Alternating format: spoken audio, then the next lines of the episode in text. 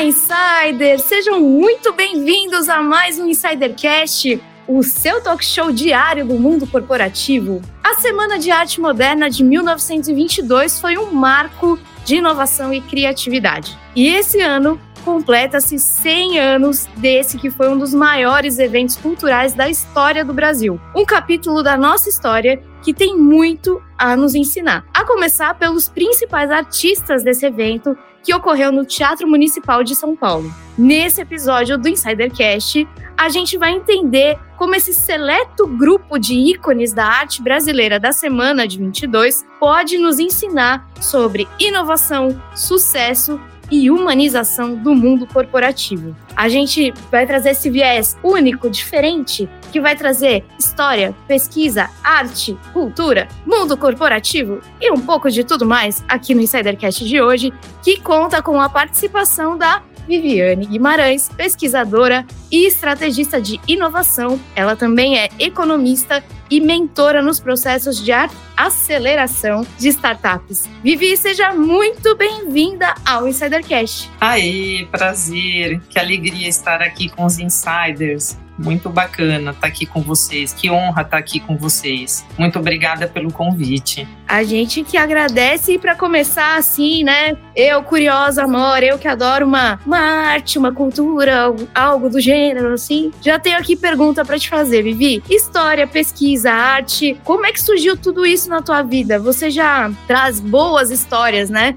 do teu bisavô, que a gente vai contar um pouquinho aqui hoje no Insidercast, que foi um pintor de sucesso e também você traz muita dessa tua bagagem de pesquisa no teu mestrado, né? Eu queria que você desse uma palhinha geral de um pouco de tudo isso nesse comecinho de episódio. Aí, maravilha. Então, eu sou economista, né? Minha formação é economista. Eu sou mestranda na, no Centro Universitário Belas Artes aqui de São Paulo e eu entrei na Belas Artes com a pesquisa, né, para urbanismo e arquitetura e urbanismo para fazer o mapeamento do sistema regional de inovação na cidade de São Paulo. E, em paralelo, eu também entrei com outra pesquisa acadêmica sobre a Semana Moderna de 22, só que com uma, uma novidade aí, né? O que a gente ouviu bastante no centenário de 22 é que ah, que ocorreu, né? Quando a gente fala dos modernistas, a gente está falando de 12 artistas que estavam no Teatro Municipal. E essa minha pesquisa, eu trago uma novidade porque teve outra semana de 22 no Palácio das Indústrias. E essa semana, no dia 7 de setembro de 1922, ocorreu essa exposição geral de belas artes no Palácio das Indústrias, onde tiveram 54 artistas, entre eles o meu bisavô, Cirilo Agostini, e também os modernistas como Anita Malfatti e obras da Tarsila do Amaral. Então, assim, todo mundo menciona só a semana que os famosos entraram, né, para, enfim, como pesquisa e como até mídia, mas tiveram duas semanas em São Paulo em 22 de arte. Então, é isso que eu trago essa pesquisa acadêmica. E como surgiu? Essa pesquisa ela acabou surgindo porque minha família tinha todo o documento e todos os catálogos de arte à época, e a gente queria realmente uh, deixar esse registro acadêmico, né, perante a academia. Então, assim, o que vale perante pesquisa, academia, é quando você registra isso de uma maneira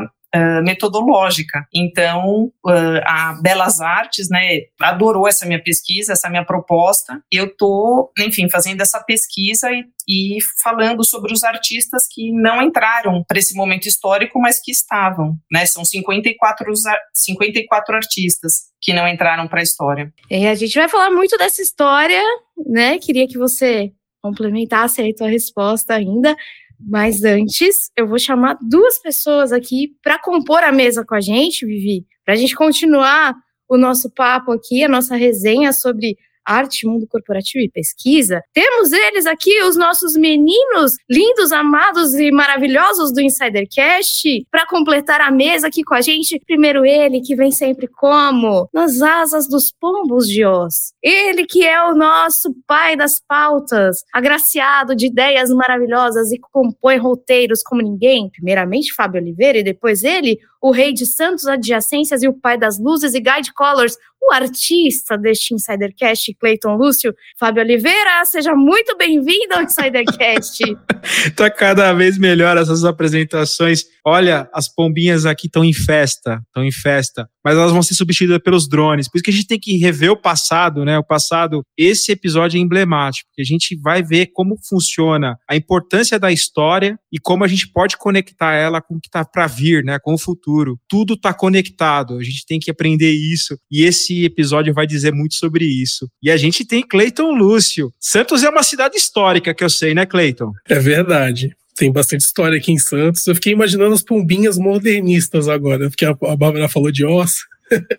Olha, esse tema acho que vai ser muito legal, porque, sinceramente, eu na escola eu estudei muito pouco sobre esse período modernista. Então, aqui no Insidercast, a gente teve que estudar um pouco a fundo para conhecer mais sobre essa história fantástica que a gente teve aqui no Brasil, né? Vivi, queria te fazer uma pergunta. O que, que os artistas modernistas nos ensinam? Você até citou a Anitta Malfatti, eu queria dar um disclaimer aqui para quem não a conhece.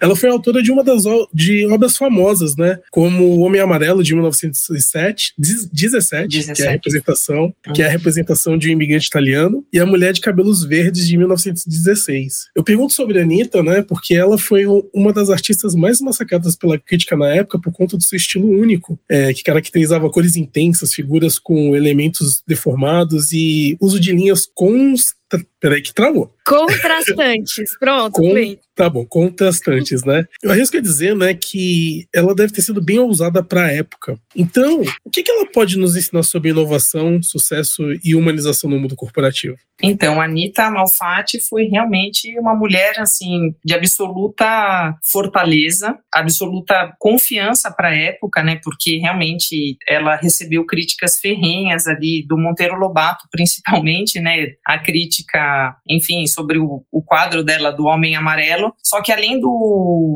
do, do Monteiro Lobato, né, que foi né, o que mais a gente sabe, a Anitta, ela estudou primeiramente ela foi para a Europa e ela estudou na Alemanha. Ela estudou arte na Alemanha. Então, assim, a Alemanha ela também já estava passando por um processo realmente dessa mudança do classicismo, né, da, da arte e, e abriu um pouco mais a, toda a, a experiência que ela teve. E quando ela volta, o, o tio dela, que é o Krug, o Krug, ele, ele era um dos diretores do, do Mackenzie aqui em São Paulo, e ele estava super ansioso de, olha, estou recebendo minha sobrinha da Alemanha e quero ver o que ela produziu de arte. E quando chega aqui no Brasil, ele vê as obras da, da, da sobrinha e fala assim, nossa, você foi para lá para me trazer esse tipo de obra, né, completamente, enfim, com uma outra linguagem.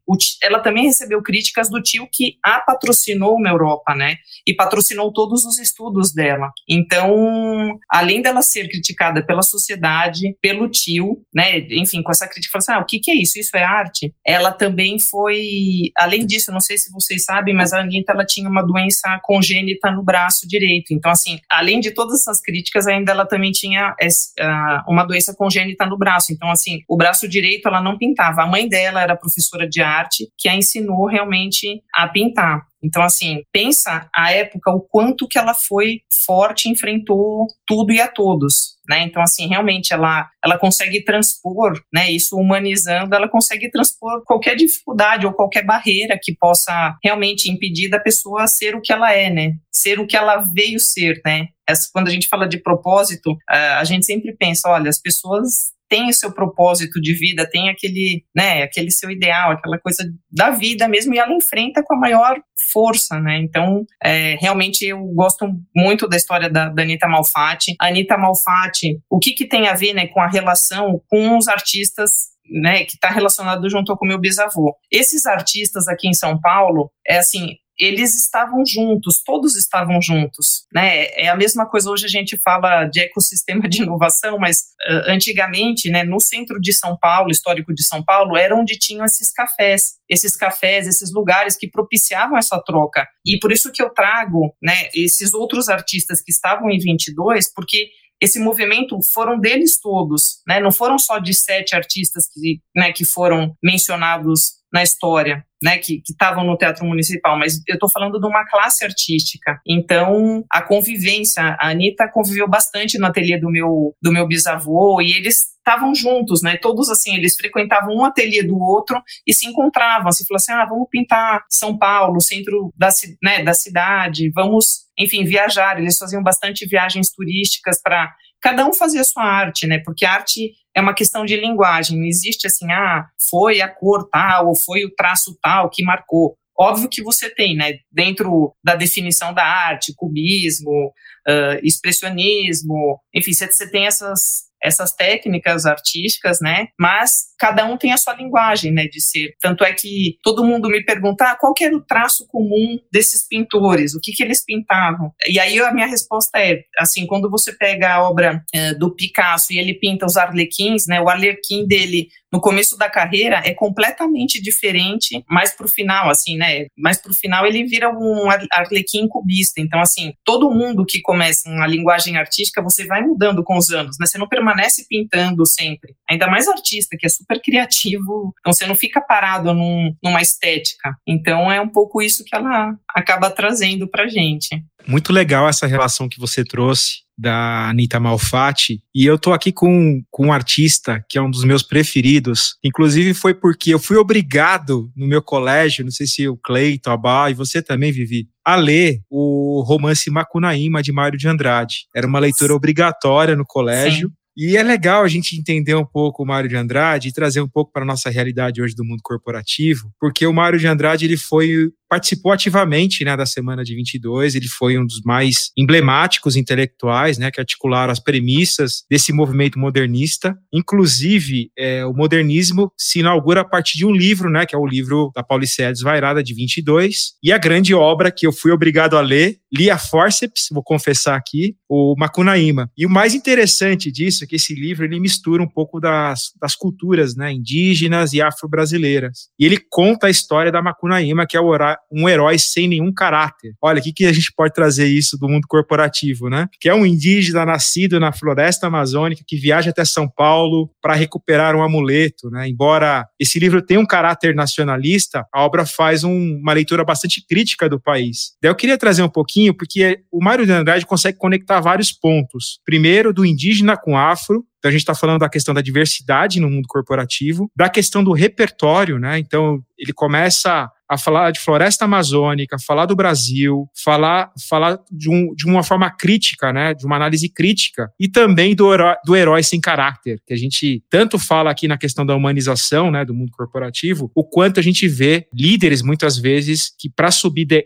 muitos degraus em suas, em suas carreiras agem de uma forma não tão leal. Eu queria que você comentasse e fizesse um pouco dessa relação, trazendo um pouco do seu conhecimento do Mário de Andrade. Ah, então, nossa, o Mário de Andrade também eu sou muito fã. Eu, assim, fiquei muito feliz nesse mês agora de fevereiro. Eu participei de muitas mesas redondas que ocorreram no Teatro Municipal. Eu participei de simpósios uh, entre as universidades, né, de doutores que pesquisam as obras e, e falam. E também acabei acompanhando vários poetas que, vão, que foram pela cidade de São Paulo, né, agora aqui em fevereiro, recitando o Mário de Andrade. Então, assim, o Mário de Andrade, para mim, assim, né, em termos intelectuais, ele foi realmente uma personalidade maravilhosa, né? Mário de Andrade, assim, é, é, realmente, assim, o que ele estudou, né? Ele foi escritor, poeta, historiador, foi fotógrafo, então, assim, eu fui, assim, né, nesse mês de, de fevereiro eu fui descobrindo mais e mais sobre Mário de Andrade. Não sou uma especialista, mas eu fiquei absolutamente emocionada com as poesias, os poemas dele, sabe? Assim, você vai revivendo o que foi lido, e até quando você fala de inclusão no Teatro Municipal, teve uma doutora que ela é indígena, é que ela chama Julie, é, esqueci o sobrenome dela, mas depois eu deixo aqui nas referências aqui para vocês. E realmente, né, pesquisando sobre a obra Macunaíma falando assim, né, toda essa diversidade realmente do Brasil, o que que a gente não inclui. É engraçado que a minha pesquisa, quando eu falo só de São Paulo, né, porque eu, eu trago só a semana do dia 7 de setembro no Palácio das Indústrias, eu trago esses 54 artistas. Mas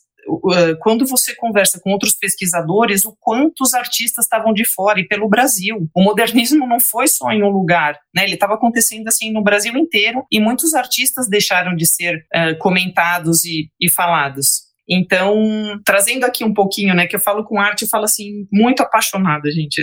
Eu vou, de, vou, vou, ficar aqui um pouco livre, que eu tenho aqui até uma, uma citação aqui da frase do Fernando Pessoa. A ciência descreve as coisas como são, a arte como são sentidas e como se sente que são. Então, assim, a arte, ela, ela realmente ela é o único meio que ela consegue uh, trabalhar nós, enquanto seres humanos, o nosso consciente com o inconsciente. E eu trago aqui até uma, uma provocação, não provocação, para a gente refletir aqui em conjunto. Você já viu o poder que tem quando você escuta uma música, né? Uma música, ela pode, ela te reporta para todos os lugares, né? ela te reporta para um amor que você teve, ela te reporta para uma saudade de uma pessoa querida, ela te reporta o momento triste que você passou, o momento feliz. Então, assim, o que, que é música? Música é arte. Né? Então, assim, a arte é uma coisa tão explosiva, tão, tão maravilhosa, que estou falando aqui com, com muita paixão, e eu já vou fazer o link para você com o Mário de Andrade. Então, quando a gente fala de literatura, olha que incrível. Cada livro que você lê, eu, pelo menos, cada livro que eu leio, eu entro, né? Parece que eu esqueço o mundo à minha volta, né? Parece que não, existe mais nada. Ainda mais hoje que a gente está num ambiente tão digitalizado, a gente fica toda hora no Instagram, Facebook, sei lá, em outras mídias aqui. Eu,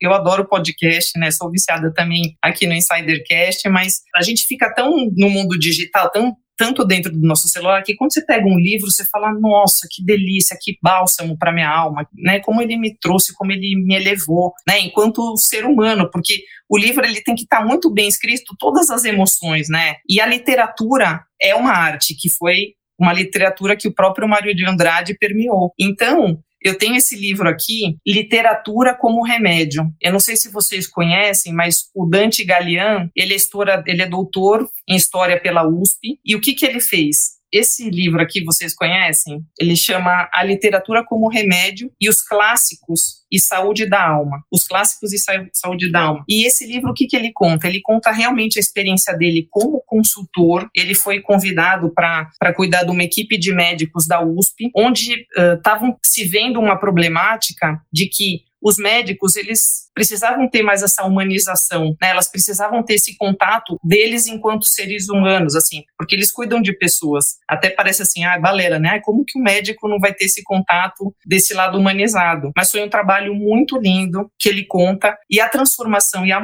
humanização desses médicos foi através da literatura. Não humanização, né? Humanização enquanto sentimento, enquanto você vê o outro, enquanto empatia. Então, assim, esses médicos foram completamente transformados por esse trabalho do, do Dante Galian. E a gente está falando de literatura, né? Como que a gente consegue, até nos dias de hoje, ser transformado pela literatura. Então, assim, se hoje a gente está tão distante dessa arte, né, e de tantas outras, né, assim, talvez a gente acha que está desconectado, né? Mas, assim, por exemplo, se você entra no seu Instagram, Instagram o que, que é? É um museu digital com fotos é uma arte. É que, óbvio, usado para outros objetivos, mas o Instagram, o que, que ele é? Ele é um museu digital onde são fotografias. E fotografia é arte. Então, assim, o quanto a arte, ela nos humaniza, e a arte, só ela, traz o que é de melhor, assim, sabe? Daquela coisa, a gente vive num mundo muito racional, né? E a arte, ela, ela transpõe, ela traz aquele seu lado inconsciente. Então, assim, isso que humaniza a gente, porque o que humaniza a gente é realmente o que temos dentro, são, os nossos, são as nossas emoções, os nossos comportamentos, enfim, é isso que faz a diferença. Eu sei que eu falei demais, mas é que eu falei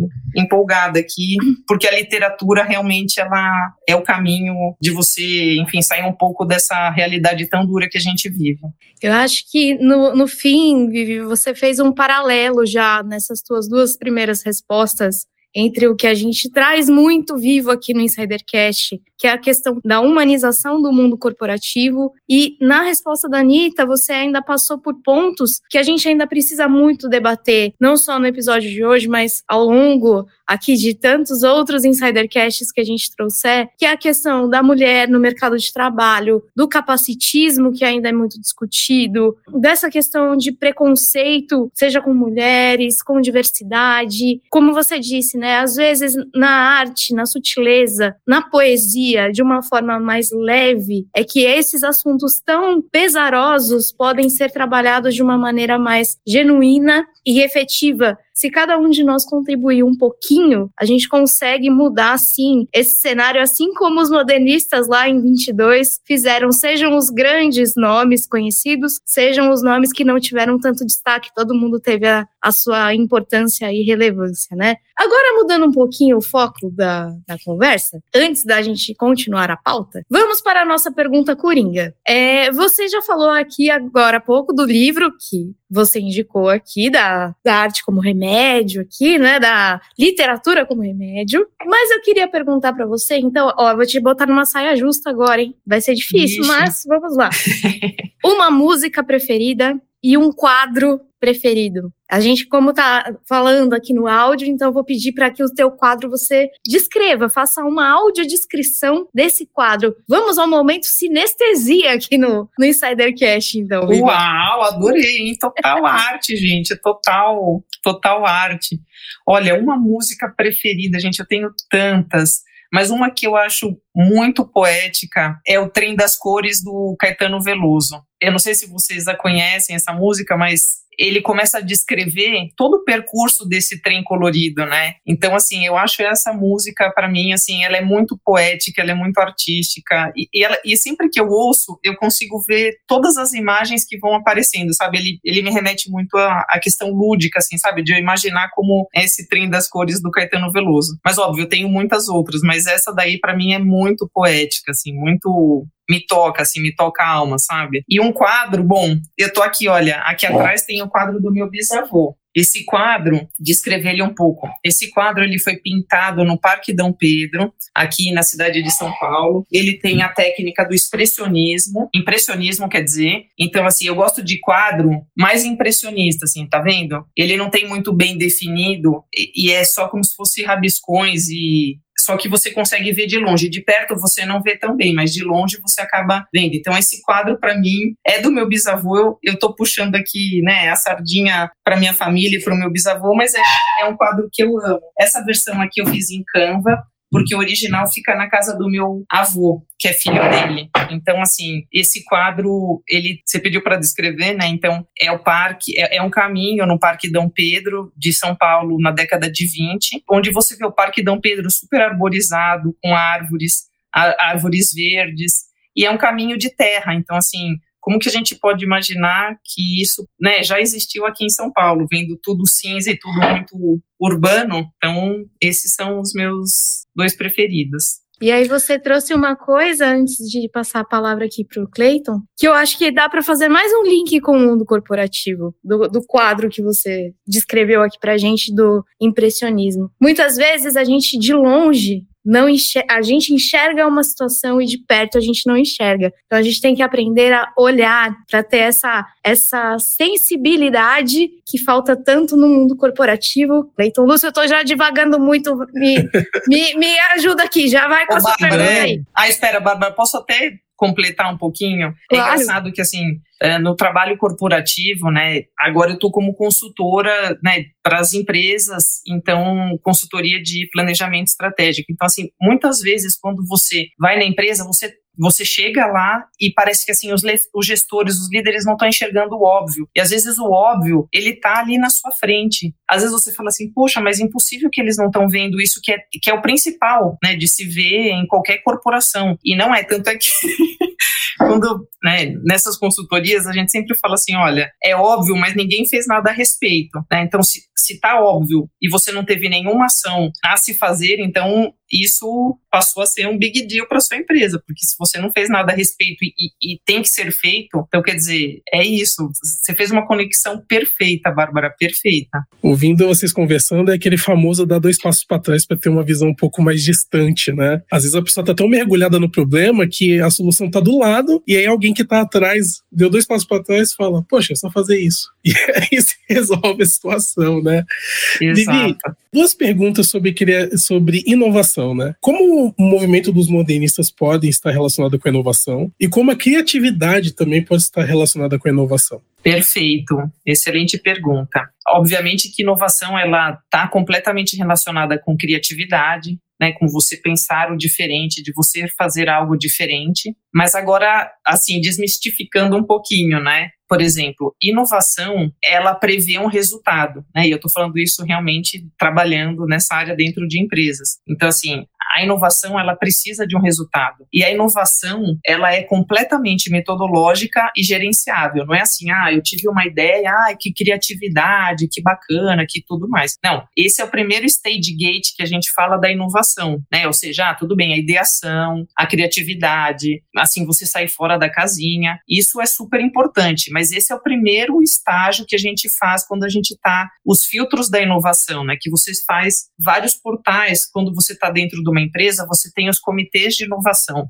Né, você tem o comitê de inovação. E dentro desse comitê de inovação, você tem esses esses filtros, né, desses gates, ou seja, que são portões que você vai afunilando. Então você vem da ideação, então aí tá aberto, pode ser tudo, né, e tem que ser fora da casinha, de ser criativo, né, enfim, muitas muitas uh, transformações vêm uh, desse primeiro estágio, mas o que vai definir, o que vai concretizar realmente são os outros. Então, assim, inovação, ela prevê essa consistência metodológica, ela é gerenciável, ela é acompanhada, ela tem um ritmo, né? Então, assim, a ideação, a criatividade, ela é o início desse, né, desse, desse estágio, né, que é o primeiro estágio. Então, a inovação sempre ela vai ter que ter, ser mensurável, obviamente, ela tem que ser mensurável, ela tem que trazer resultados, senão acaba, enfim, sendo só criatividade pela criatividade, né? Então, criatividade é diferente de inovação. E dos modernistas, você perguntou, né, o que, que eles nos ensinam, não só os modernistas, porque eu estou trazendo esse outro grupo né, de artistas. Então, assim, eu estou falando da classe artística na década de 20 na cidade de São Paulo. Então, assim, essa classe artística ela estava muito unida, uh, você tinha encontros quase que semanais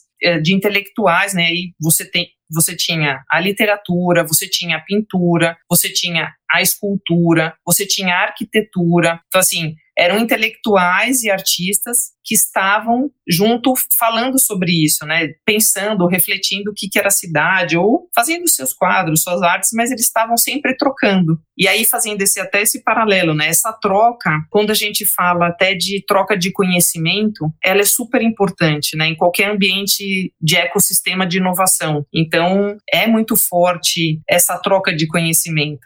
Achei muito interessante a questão de você ter levantado a questão da inovação como uma questão processual. A gente precisa ter um processo. Por isso que a gente tem os ecossistemas de inovação, a gente tem os departamentos na empresa que tratam de inovação ou as consultorias que podem trazer inovação. E agora eu queria fazer uma conexão na próxima pergunta com tudo que a gente estava falando. É, a gente descobriu que você fez uma dissertação do seu mestrado sobre sistema regional de inovação na cidade de São Paulo. Eu queria fazer essa pergunta para você, mas fazer um desafio. É, como que a gente poderia interligar o seu mestrado com o mundo corporativo e a questão da inovação? Fica esse desafio lançado.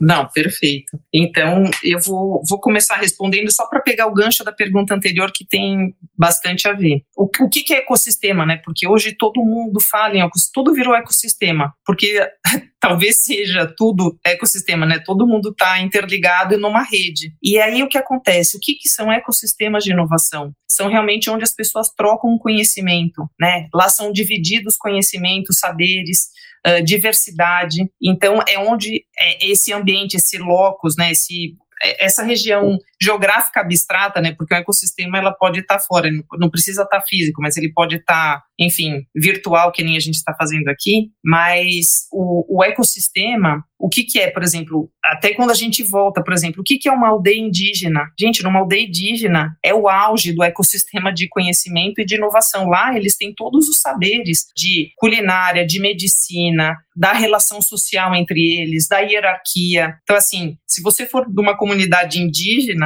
sempre vão ser pessoas fazendo aquela troca de conhecimento, né? Então, uh, tem até um artigo que eu faço, na, né, que, eu, que eu me pauto bastante, que é do Ron Devere, que ele é israelense, e ele traz realmente a teoria de que o ecossistema lá em Israel, esse paper é de 2004 dele, então já faz um tempo já, só que é super atual, né? Ele fala assim que a troca de conhecimento, o ecossistema, ele vem muito antigo, né? E eu acabei usando a comunidade indígena para fortalecer o Brasil aqui, saber que a gente tem muita, muito conhecimento, né, em comunidades. Então, ele diz, né, que são os cafés de conhecimento, e esses cafés de conhecimento, eles estão nas praças, que nem se você se a gente retroagisse, sei lá, 100, 200 anos atrás, como as pessoas se encontravam eram nas praças, eram no teatro, era em lugares onde na igreja, né, uh, ou em comunidades religiosas. Então assim, agora seria no boteco. pois é, e é muito bom. Os Faria Limers também, né? Eles se encontram nos botecos lá da Faria Lima. Os mais descolados vão para Vila Madalena. Mas é um pouco isso, porque são nesses cafés de conhecimento onde você tem a troca, né? Os cafés parisienses, eh, onde você tem essas trocas de inovação, essas trocas de conhecimento. E vou indicar até outro livro também aqui, que é do Walter Piratiani, que ele escreveu um livro sobre o Império da Inovação e o que que a, né, as lições de Roma Antiga para tornar sua empresa mais inovativa. Então, Walter Pinatiani também é uma pessoa que eu admiro muito. Ele é um pesquisador, ele tem a consultoria dele, Piratiani. Eu sou parceira do, do Walter, né? junto, já trabalhamos juntos. Então, assim, é uma admiração, porque o que, que, ele escreve? Que a inovação ela vem desde a Roma. E se, e se os romanos não fossem tão inovativos, eles não conseguiriam ser o império que foi. Né? Então, você vai trocando, fazendo essas trocas de, de conhecimento entre as pessoas. Né? Eu estou indo né, desde a comunidade indígena, passei por Roma, e agora eu vou chegar o motivo da, da minha dissertação de mestrado, né, que é sobre o Sistema Regional de Inovação. Então, após todas essas pesquisas e muita, muita leitura sobre inovação, inovação. Eu acabei chegando na, na teoria do, do professor doutor Silvestre Labiac, que é um professor doutor né, na, na Universidade Federal do Paraná, e ele traz as seis hélices da inovação. O, o que, que faz esse sistema regional de inovação rodar? Quais são as rodas principais de um sistema de inovação. Então, ele traz essas seis hélices da inovação, e aí eles são divididos entre seis atores da inovação. Né, que são os atores de conhecimento. Então, eu estou falando atores de conhecimento, todas as universidades e institutos de pesquisa.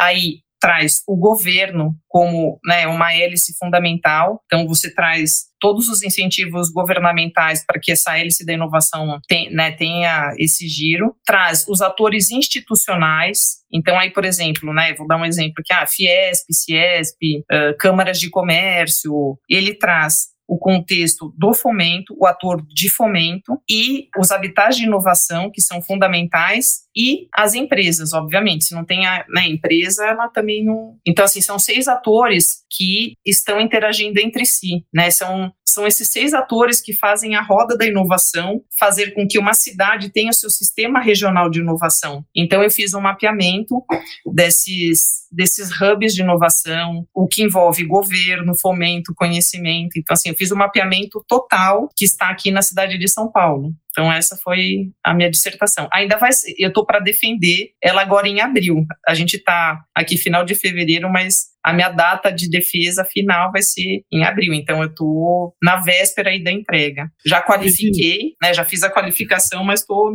na defesa agora em abril. Vivi, falando sobre empresas, quais são os tipos de inovação que existem dentro de uma empresa? Os tipos de inovação, é assim, você tem a, as inovações de produto, de serviço, de marketing, de logística, uh, de mercado, de adequação de alguma lei, e aí a pessoa vê uma oportunidade, né? Então, assim, você tem uh, diversos tipos de inovação. E aí a gente acaba entrando no grau de inovação. Então, você tem a inovação incremental, que a incremental, ela sempre, ela pega uma inovação já, né, um, algo já existente, e ela dá um incremento naquele produto ou serviço. Então, assim, ah, ela consegue melhorar, otimizar o que seria uma, uma inovação, um produto já existente, né? E eu diria, né, como já, enfim, pessoa que já trabalhou nessa área, a inovação incremental ela é 98% quase que o que está dentro de uma empresa, né? O que mais ela consegue fazer, ou seja, a empresa vai aprimorando, aprimorando seu produto ou serviço e aquilo lá dá um incremento na empresa, né? Um incremento de lucro, incremento de, de novidade, de,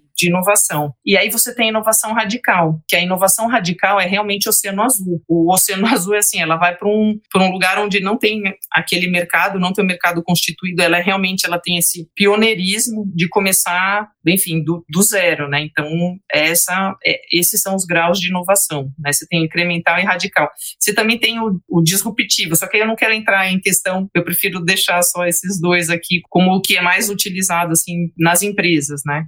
Poxa, que legal toda essa simplificação. A gente fica imaginando que inovação é só para um produto ou um serviço, mas vai muito, muito além disso. Para complementar um pouquinho dessa resposta, eu queria que você falasse um pouquinho sobre o fomento público e privado e como ele interage nesse movimento de inovação. Eu, como economista, eu sempre trabalhei assim na parte de tesouraria e fazendo captações em volumes grandiosos para realmente para fomentar a inovação dentro das empresas. Então, assim, eu trabalhei muito com, com a FINEP, que é a FINEP e o BNDES, que são os principais agentes de fomento no Brasil, né, para a inovação. Eles que são responsáveis, enfim, por realmente girar essa a inovação. Óbvio que você também tem o governo, que ele participa com leis de incentivo, como a lei do bem, né, além da informática, então você também, as empresas acabam usufruindo desse fomento, né, desse recurso para financiar a sua inovação. E ao longo dos anos, né, quando a gente, quando eu comentei que realmente a inovação ela é absolutamente metodológica, ela é processual, ela é concreta, ela não ela não está só na parte da ideação, né? Se você chegar nesses bancos e falar assim, olha, tem uma ideia maravilhosa e tudo mais, você não vai conseguir muita coisa. Talvez você consiga como investidor anjo ou com alguns venture capitals que querem entrar naquele, naquele mercado ou acreditam bastante sobre né, aquele risco que ele que ele está tomando. Mas assim, empresas grandes, elas realmente elas precisam ter essa questão muito de processual muito muito forte, metodológica muito forte, né? O fomento público e privado tem uma diferença. O privado ele, ele tem mais apetite por correr risco, né? Ele tem apetite por risco, então ele vai, aí depende, né? Então, se uma empresa assim, né, se uma startup, enfim, tiver uma ideia muito boa e tiver investidor que, olha, aposta naquela ideia, não só na ideia, né, na, na equipe, né, no time, porque qualquer investidor, ele sempre está olhando, o bom investidor, né, ele sempre vai estar tá olhando para o time que está trabalhando naquela startup ou naquela empresa, porque é isso que faz rodar, né, não é, a, a ideia não fica ali trabalhando sozinha, é, são pessoas que estão no centro de tudo.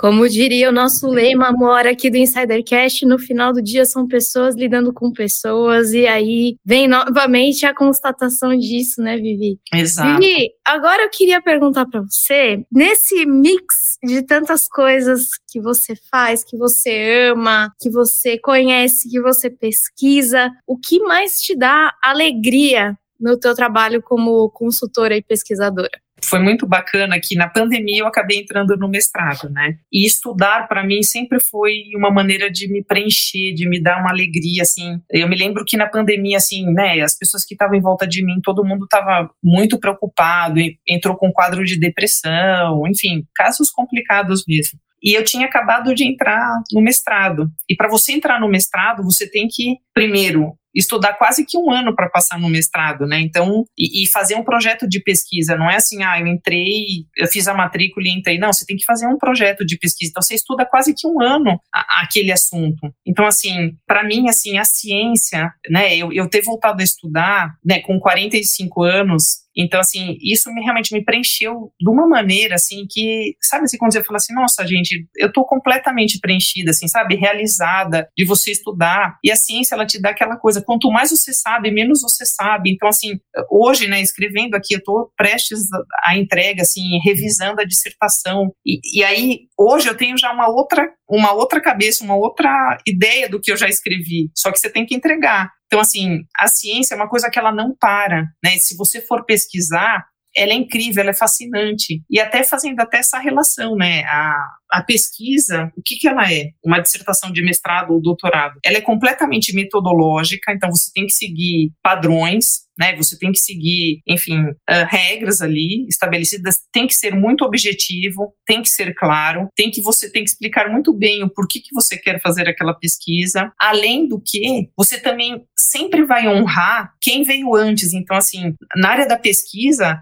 gente, sabe, eu faço citação do Schumpeter, sabe? Assim, eu faço citação. Quando você fala de inovação, vem do Schumpeter, gente. Então, quer dizer, você vem de economistas lá de trás, não é de agora, que agora todo mundo está falando, ah, inovação, inovação. Não, você vai nos clássicos dos clássicos, né? Então, assim, eu estudei muito artigo de Harvard, do MIT, enfim, muitos artigos que eles remetem à década de 70, né? E falando de inovação. Então, quando você fala de inovação, hoje, ah, hoje é, é super, né, bonitinho, todo mundo fala, tudo virou inovação. Mas não, você vai nos clássicos dos clássicos, sabe? Quem foi o primeiro a falar de inovação e o que que pensava e como essa teia ela tá construída. E é isso que eu, eu tô falando assim com esse amor, porque é isso que faz essa teia ser construída, né? Então, você tá registrando o seu conhecimento, a sua sabedoria, o seu aprendizado, né? Porque uma dissertação é isso, você vai estar tá deixando registrado todo aquele seu conhecimento. E de certa maneira, você não, você sempre vai estar, tá, né, mencionando os que vieram antes de você. Todos os que fizerem pesquisa depois de mim, eles vão talvez citar o meu trabalho para algum outro trabalho. Essa é a beleza, assim, me dá uma satisfação, uma alegria, gente, sabe? Assim que é, é explosivo, assim. eu fico até pensando, sabe, quando que eu já vou entrar no doutorado, porque é muito gratificante, é muito gostoso, assim, a, a beleza da ciência, né, o que que ela promove, e até nesses, é, na época de pandemia, né, o que você viu, o que que saiu de estudo, eu li muitos artigos, né, enfim, falando sobre pandemia, sobre vacina. Então, quando você vai num pesquisador que pesquisou aquilo lá, que teve a prova, é, é muito diferente do que você vê em jornal, né? Você fala assim, poxa, quando as pessoas ficam muito nessa dualidade ali, tá certo, tá errado. Poxa, tem muitos pesquisadores pelo mundo, né, que estudaram aquilo lá a fundo e que, e que souberam, que, sabe, faz anos que estão estudando. Então, assim, é sensacional, assim, a ciência é uma das coisas que me fascina e que eu me sinto absolutamente realizada e completa, assim. E ao longo da sua história, quais foram os seus maiores desafios pessoais e profissionais? Você poderia contar pra gente? E, principalmente, o que, que você aprendeu ao superá-los? Olha, eu já tive bastante, acho que todo mundo, uma pessoa de 45 anos já teve bastante desafio assim na vida, principalmente profissional, né? Então, um dos que também me deixou muito feliz é quando eu fui para trabalhar em Singapura, fui trabalhar na Ásia. Então, realmente, lá eu tive que me provar, né, enquanto profissional. Só que ainda mais, quando você está trabalhando na Ásia, se a gente acha que preconceito aqui de mulher é, ainda a gente tem no Brasil, você imagina estando na Ásia, na Ásia, tendo um cargo executivo. Então, assim, foi bem difícil. Eu fiquei uh, seis meses lá, né? Eu fui, fiquei sozinha. Antes eu viajava e voltava, só que depois eu fiquei uh, seis meses lá e foi foi super interessante, assim, né, de vida. Eu, na época eu era casada, eu fui sozinha, meu marido ficou aqui no Brasil. Enfim, foi uma superação, porque todo dia, sabe, acontecia alguma coisa e falou assim, não, ai, hoje eu volto para o Brasil, assim, vou no aeroporto e volto para o Brasil. Mas não, você acaba superando, né, superando esses desafios. E outra coisa, quando a gente fala da questão de gênero no mundo corporativo, eu nunca meio que percebi isso. Eu percebia, mas eu sempre passei por cima, né, sempre o meu ambiente sempre foi muito masculino absolutamente, né? Sempre eu trabalhei mesa de operação, tesouraria, então sempre foi ambiente masculino. Sempre teve questão preconceituosa ou piadinha, só que eu, eu nunca nem pensei, eu nem liguei. Eu, ou se falava, eu falava assim, gente, eu, né, eu tô no meu conhecimento, então sabe, assim, eu meio que não ligava. Então, por isso que eu acho que eu fui mais fortalecida, talvez, para a Ásia e com essa, com essa postura, com essa coragem de, de, enfim, passar por cima disso, né? Porque ele existe, né? Ele existe enquanto gênero, enquanto mulheres, mas enfim, é, é, se transpor. Nossa, quanta informação, saber um pouco da sua história também, trouxe muitos ensinamentos aqui pra gente. A gente falou de diversidade e inclusão, inovação, criatividade, de respeito ao próximo, de humanização. Um episódio muito rico que se conecta à arte, à história, à pesquisa. Tem coisa o melhor? O Fábio, eu lembrei de uma coisa você acabando de falar, que é super importante em relação à inclusão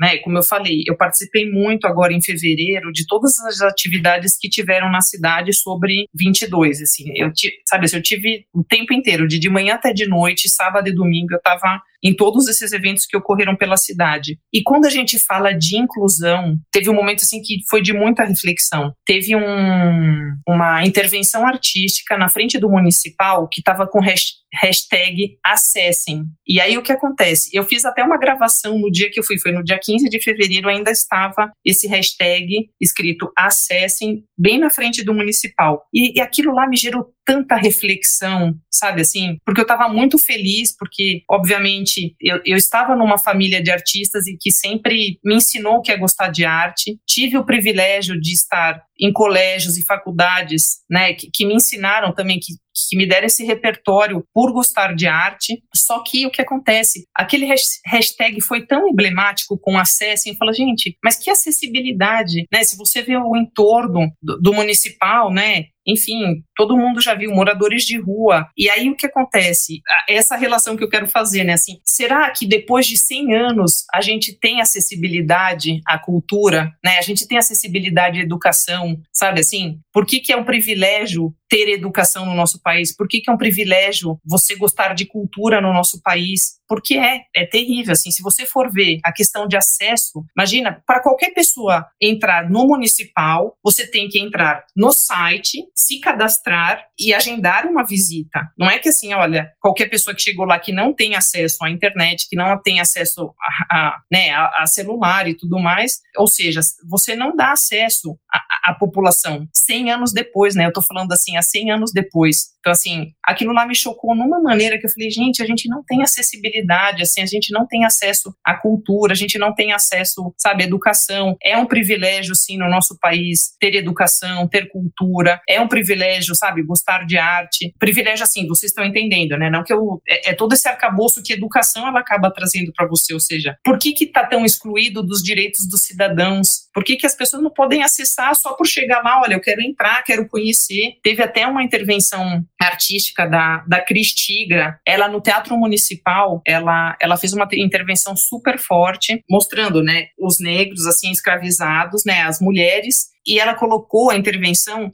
uma lágrima dos olhos vermelha. Então, se você vai no municipal agora, essas cordas, elas estão bem no, bem na frente do municipal e cordas assim chorando. E, e o que que ela fez nessa mesa redonda que teve lá? Ela acabou pegando os moradores de rua para entrar no teatro municipal. E, e pela, pela primeira vez, os moradores de rua acessaram o municipal. Então, assim, foi muito bacana essa intervenção. Enfim, é que me toca bastante, né? Porque como que a gente vai ter acesso, né? Acesso ao, ao que deveria é um patrimônio de todos nós, né? Somos cidadãos. E eu estou falando de uma pauta de 100 anos atrás, gente, que há 100 anos atrás você não tinha para todo mundo, né? Cultura não era para todo mundo. Ou seja, como que você vai acessar sei lá, você vai conseguir ler um livro se você não foi escolarizado, se você não foi alfabetizado. Então, assim, é tão embaixo, tão embaixo, é tão na raiz, né, do nosso país, desse atraso, né, que a gente tem de tudo, né? Com certeza. Poxa, a gente está chegando aqui ao fim,